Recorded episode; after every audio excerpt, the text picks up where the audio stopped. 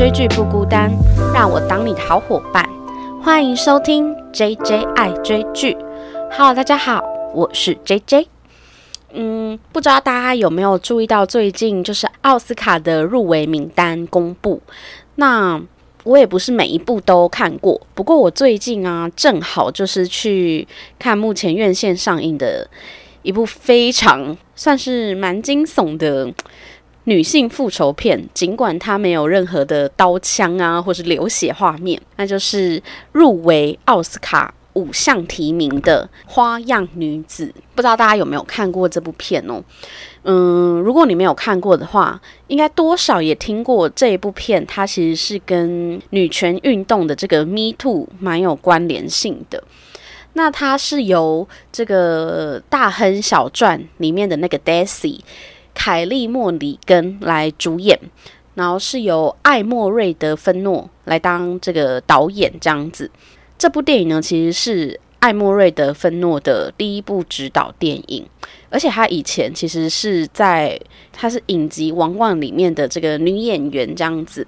那这部片是她第一部指导就获得奥斯卡提名。哎哎，刚才没提到说他们入围拿五项奥斯卡提名呢？一个是最佳影片奖，然后最佳女主角、最佳导演奖、最佳原创剧本跟最佳影片剪辑。我个人觉得这五五个奖呢都入围的很有道理。如果你看过这部片，你就会感觉到，嗯，它应该不算是一个成本很高的片，可是它完完整整的去叙述了一个女性在被侵犯的情况下，周围的人她是如何成为。加害者，不管他是有意还是无意的，然后也看到一个女性，她如何就是不用这些这个刀枪武器啊，就可以达成一个让人心里发寒的复仇戏码这样子。那主要呢，就是这个女主角凯莉莫里根真的是有过慧眼。我个人对她的印象就是，呃，在《大亨小传》里面的那个 Daisy 就非常的妖媚这样子。那我先来简介一下《花样女子》的剧情好了。《花样女子》呢，这一部电影，它的英文名字叫做《Promising Young Woman》。其实呢，它有一点影射，就是二零一五年在史丹佛大学发生的这个学生之间的性侵案。当时就有一个失言的情况，就是他们形容这个性侵的这个加害者叫 “Promising Young Man”。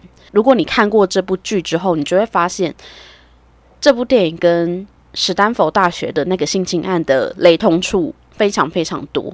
不管是案发的过程，还有后续其他周围朋友啊、法官啊的反应，都跟这部电影有很大的相似性。那先回到说《花样女子》的这个剧情啊，女主角凯莉·莫里根饰演的这个 Cassie 啊。她在呃，影片一开始的时候是大概三十岁左右，然后在这样子一个女生算是这个踏入三十而立的这个年纪呢，她却有着白天跟黑夜过着不同生活的身份。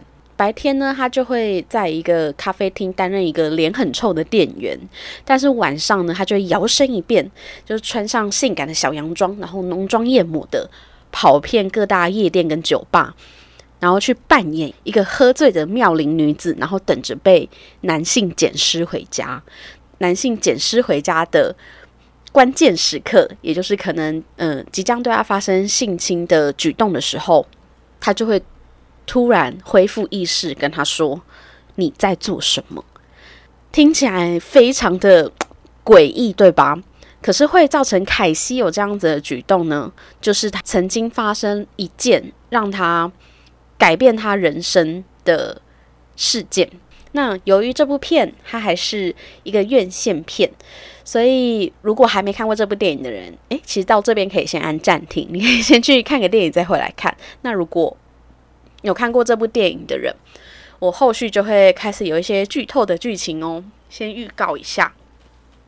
那他会有这样子的举动呢？他在学生时期呢，其实是医学院一个名列前茅的学生。然后他当时有一个闺中密友叫做妮娜，妮娜在一次派对中就是喝的烂醉，然后结果就被一个叫 L 的渣男，一个叫 L 的一个很过分的男生给捡尸性侵了。那这件事情呢，让妮娜就是整个人生都毁灭了。那后续其实妮娜她就休学。那 Casey 身为他的好友，他一直很自责，就是当时为什么他不在现场，他没有去阻止这个事件发生。于是他就带着这个自责跟着妮娜一起休学。但非常遗憾的就是妮娜在后续呢就结束了她的生命。我有一点忘记她是因为心理疾病还是生理疾病。不过妮娜她就是没有存在在这个世界上这样子。所以这件事情让 Cassie 他除了葬送自己的医学生涯之外呢，他连他的生活都没有办法，就是过得非常的正常。所以这部电影其实，好像我觉得他就是在探讨两个问题：一个是一个女性她在面临人生重大的创伤，她会做什么样的举动？那我自己也是女生嘛，其实这件事情我觉得不分男女。其实当我们在面临人生的创伤的时候，更能够看清自己是什么样的一个人吗？嗯，我自己觉得我算是一直有在训练自己复原力的人。我觉得，嗯，我觉得每一个人应该都是有故事的人。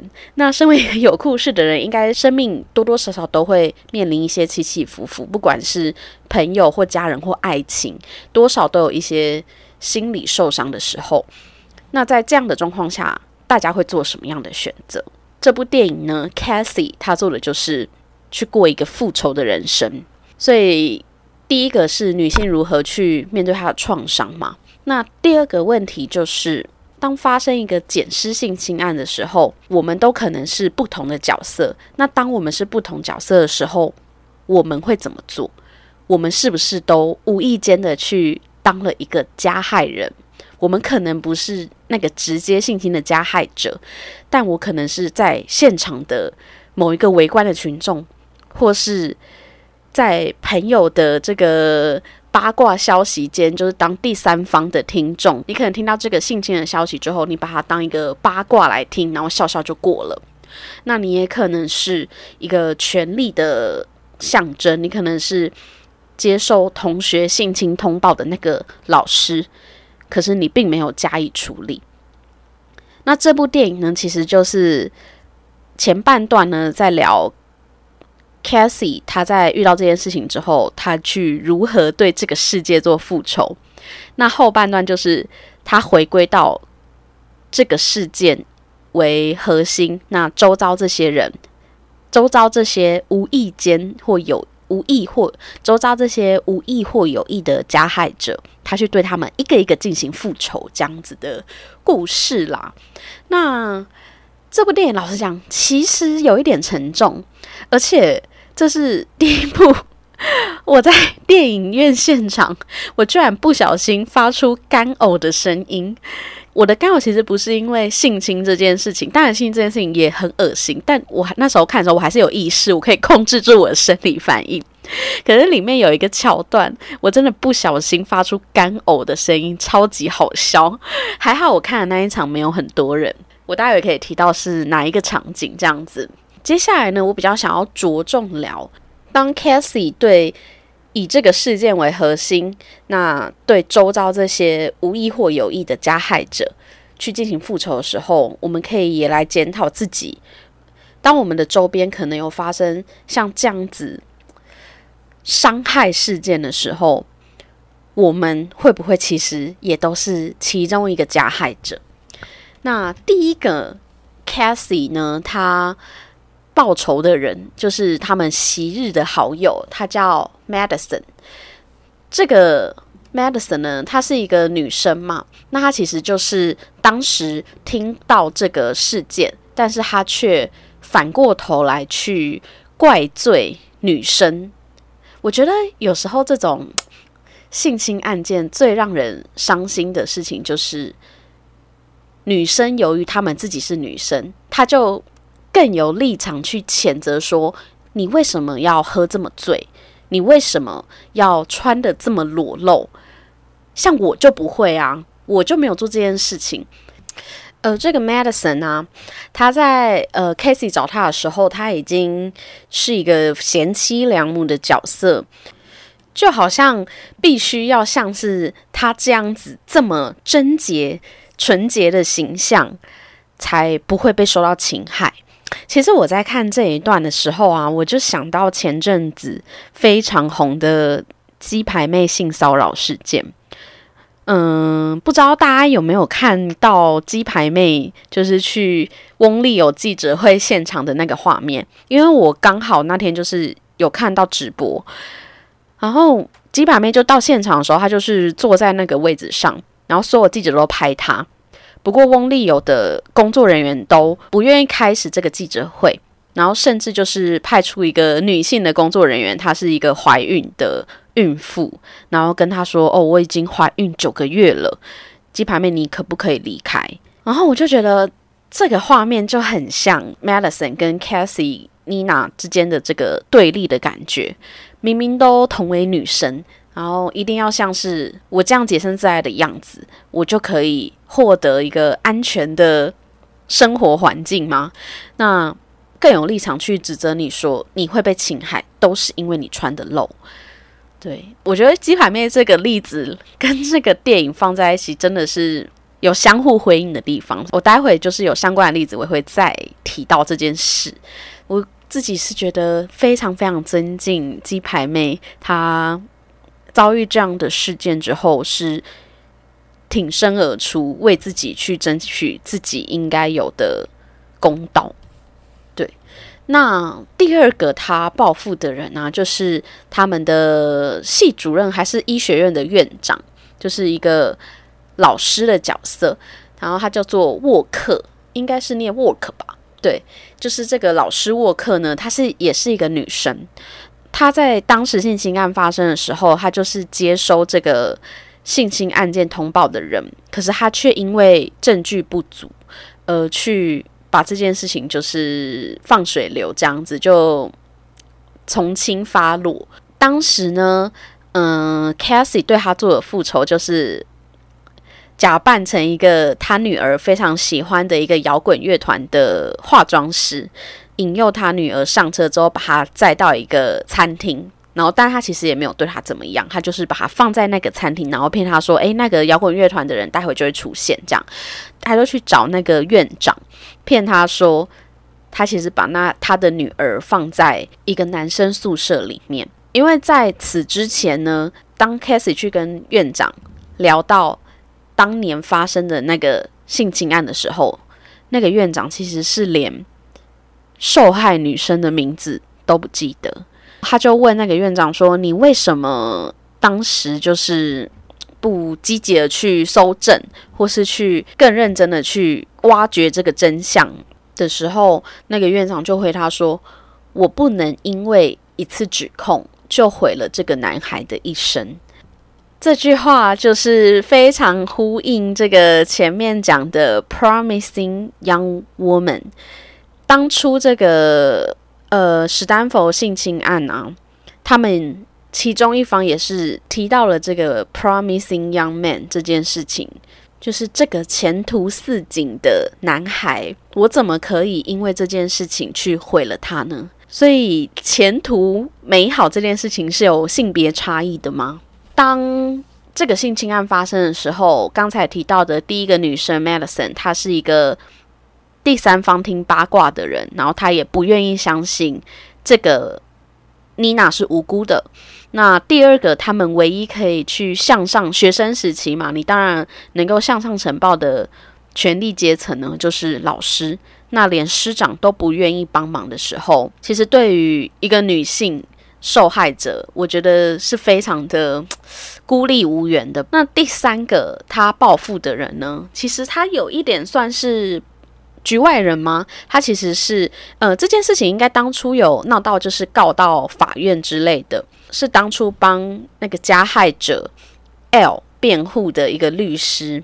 不过这也是唯一一个，我觉得很讽刺的是，这个律师他虽然不是跟这个案件有最直接关系的人，他不是周遭的这些亲友，但他是唯一一个有在忏悔的人，因为他当初就是收了 L 的钱嘛，所以他就是去压迫妮娜，就是叫他不要把这件事情闹大，然后用各式各样就是暴力的手段这样子，然后。当 Cassie 想要用其人之道还治其人之身的时候，他带着一个先暗藏了一个壮汉在那个律师家外面，他自己先走进去。然后他没想到这个事件里面真心诚意对妮娜感到抱歉，甚至还记得他名字的男人就是这个律师，所以他就原谅了那个律师，因为那个律师跟他讲说：“我真的很抱歉。”我每一天都没有办法睡好，我也没办法离开这个家门。他每一天都被这种自愧疚感所打压。当然，那个律师不是只处理妮娜这个案件，他一直以来应该都是在做这种事情的人，就是不断的去打压受害者的律师角色，就拿钱办事的。所以 c a t h y 对于他呢，就是最后是原谅他了。其实我觉得看到这边就有点。心酸呢，就是其实 Cassie 他要的不多，他也不是要你真的就是下跪跟他道歉，或是实质的，就是赔偿一些金额，或是受到一些刑罚。他要的也许就只是一个真诚的道歉，跟你记得这件事，你像他一样，在校园时期之后到三十岁之间，还一直把这件事情扛在自己身上。然后因为这个自责感而过生活，他要的也是这样。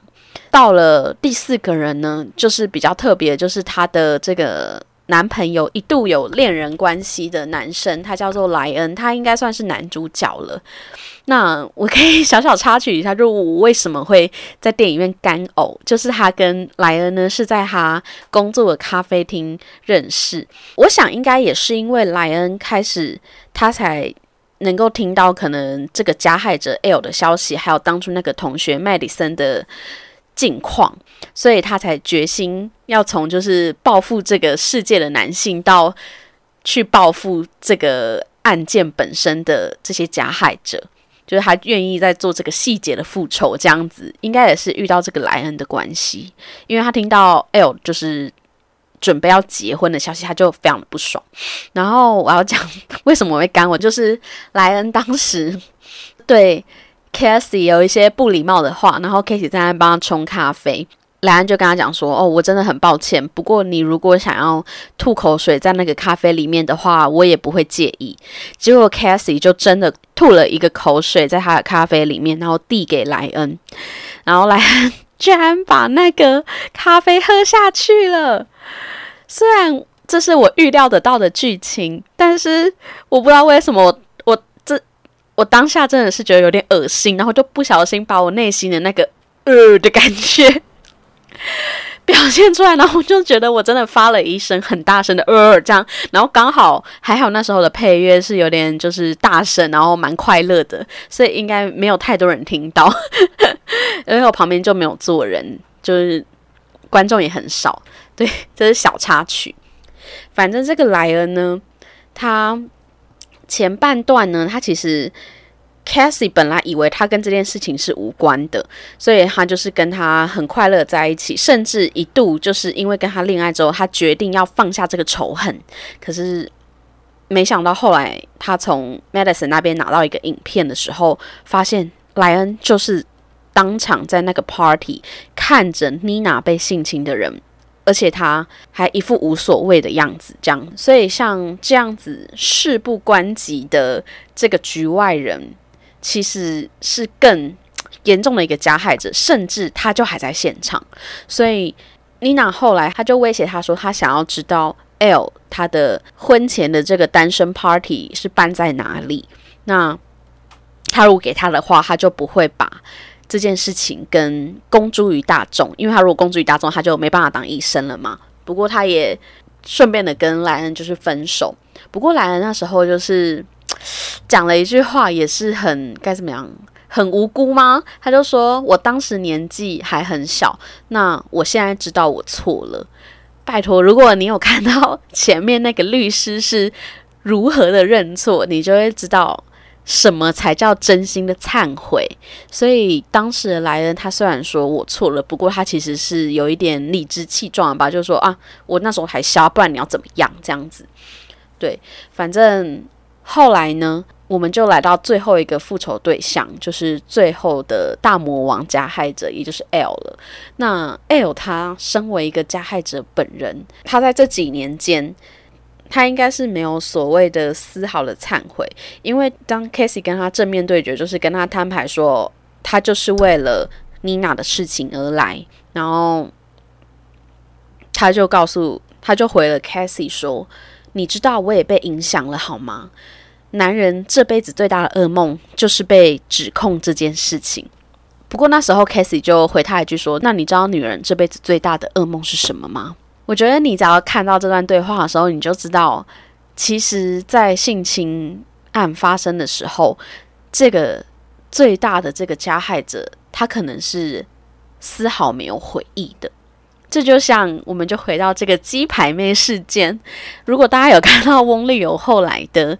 记者会，他的当然，我现在是站在我假设我是相信鸡排妹这一方。老实讲，嗯，我尽量要中立一点啦。可是我老实讲，我是觉得翁立有后续的行为会让我觉得他应该是真的有鬼，所以他在记者会的时候，他并没有。正面的去回应这件事情，而是不断的去扯自己的妈妈，扯自己想要结婚生子，就是他并没有正面的去回应鸡排妹的指控。那事发尾牙的现场，我相信一定有很多人有影片。你尾牙有人不录影的吗？你看到一个美女跟一个歌手在上面唱歌，你会不录影吗？我其实是觉得这部分我有点疑惑。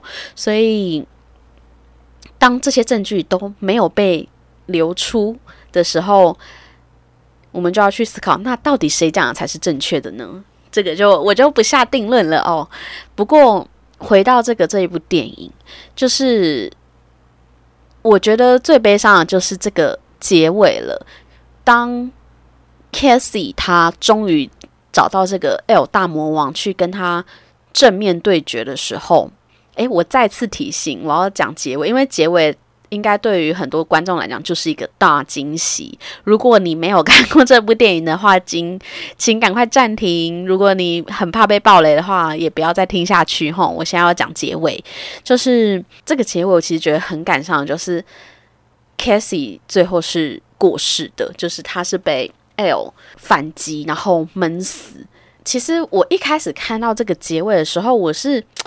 有一点点难接受，虽然后续 Cassie 他有为了自己，他有预想到这一步，所以他有留下证据给律师，然后也也顺利的让 L 跟莱恩都就是绳之以法，这样子受到刑罚，好像是一个正义得以伸张的感觉。但老实讲，他被杀死这件事情其实是让人很气馁的。就像性侵案通常发生的时候，大家会说：“哦，你可以去提告啊。”可是老实讲，在性骚扰或性侵的当下是非常非常难搜证的。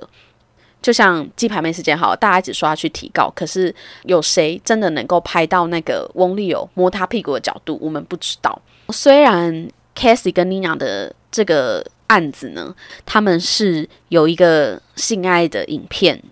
被留存下来，可是当时就因为权力的那一方，就是老师、律师或是周遭的亲友，都没有一个人相信他们。那大家想想，如果我在十八、十九岁遇到这件事情的时候，我们真的有那样子强健的心态去面对这件事吗？很明显的，在他们的身上是没有的。但这就要说到，就是刚才前面都是提到在。我们周遭如果发生性侵案件的话，我们会不会也成为一个加害者？那这些加害者他们又站在什么样的立场去解读这件事？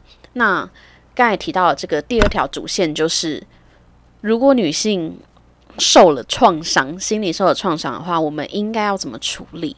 在花样女子这边，Cassie 她做的就是赔上自己的人生去复仇。其实老实讲，说她是赔上自己的人生，我看到后面，我觉得其实 Cassie 她自己应该也认为自己是一个加害者。如果她当时有在身旁，没有让这件事情发生，就不会有后续的事件。可是事件还是发生了，那她应该为她当时的缺席感到非常的懊悔。所以我认为他是以一个赎罪的心态吧，然后再过自己后续的人生。尽管最后他的结局是赔上了他的性命，他都可能不觉得可惜，因为。老实讲，我觉得在妮娜发生事件的当下，Casey 的灵魂就已经死了。其实我在看他这部片的时候，我一直想到我在春节的时候看的一部国片，就是我没有谈的那场恋爱。嗯，我没有谈的那场恋爱呢，艾怡良饰演的就是郭晴晴这个女主角。那她的故事其实也有点类似于，当然没有像受到这么大侵害啦，就是。她的初恋有受到创伤，那因为这个创伤，他没有办法再继续他的生活，他就是把他的生活投入在工作里，每天过着愁眉苦脸的人生这样子。那吴康仁就是他饰演他的弟弟，他跟他讲的一句话，我觉得非常的贴切。这句话就是在我看《花样女子》的时候就一直想起来。他对艾怡良说：“当时转身离开的只有你的骄傲。”而你还留在原地，其实他就是在讲说，当我们受伤的当下，其实很有可能，我们都已经没有办法再抽离那个事故现场了。尽管我们的生活还在持续过，不知道大家有没有过这样子的经历？那我自己的生活中，其实，嗯，在几年之前。也曾经被一个人这样说过，所以在看这段话跟在看这部剧的时候，我都一直在想说，如果当不管是男生女生好了，就是如果我们受到这样子的人生挫折的时候，我们到底应该要怎么做？我们怎么做才是最好的？那我自己其实过去也有过类似的经历。就是曾经紧抓着一个伤痛不放，尽管我已经在过跟那个伤痛无关的生活，我还是因为这个伤痛而害怕去面对接下来的人生。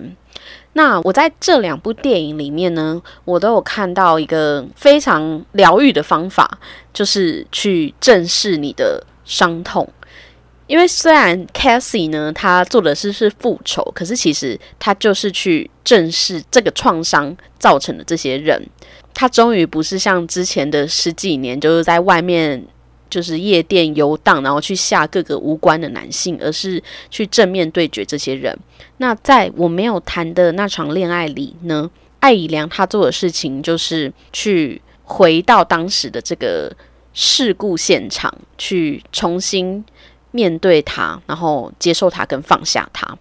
所以，当我们遇到这个创伤的时候，也许我们都可以学习这两位女主角去正视自己的痛处。这个过程一定很辛苦，因为老实讲，我自己也是用类似这样的方法去正面对决它之后，你才有办法化解你的心结。所以，我自己觉得这个花样女子啊。又是一部沉重的剧，为什么我这么爱看这种很沉重的剧？我真的原本想说，我在录这集的时候，我要稍微的，就是不要这么沉重。不过老实讲，就是性侵这个议题，有谁可以聊得很轻松？如果太轻松，大家要以为我是不是不尊重这样子？没有。当然，现在很多人聊到女权的时候，其实有时候会有一点反感，会说什么女权自助餐啊什么的。我自己老实说，我不算很激进的那种女权主义者，可是我是生在一个重男轻女的家庭，没错。当然，我长大之后这件事情有改善一点，不过我从小就是在重男轻女的状态下生长。那这样子的我，我应该要对女权很敏感呢？可是。我自己的经验是，我在我的成长过程中，跟重男轻女这件事情和解了。就是我小时候可能会觉得很生气啊，就是为什么我因为是女生而我就要做一些家事什么的。可是长大之后，我就会知道，哦，看起来是蜜糖，可是其实对于男性来讲，也许是一个毒药，它可能让你丧失你应该要有的独立自主的能力。所以我自己在这个议题上，当然还有很多可以聊啦，不过可以之后再讲。对，那今天呢，就是分享这个《花样女子》这一部。我之后呢，应该就是因为在奥斯卡之前嘛，那如果刚好有看的电影的话，我就会大概做一下讨论。那今天这一集呢，就是聊《花样女子》，是有点沉重的议题。它目前应该还是在电影院都还可以看得到。我觉得这部电影呢，除了适合女生看，也很适合女生带你的伴侣去看。然后你可以去看，你们两个人看完之后，彼此的想法是什么，就可以去得知对方的价值观。对，是一个好测试。这个当面对这么严重的议题的时候，彼此的想法是什么样子的？非常推荐大家可以去看这部片。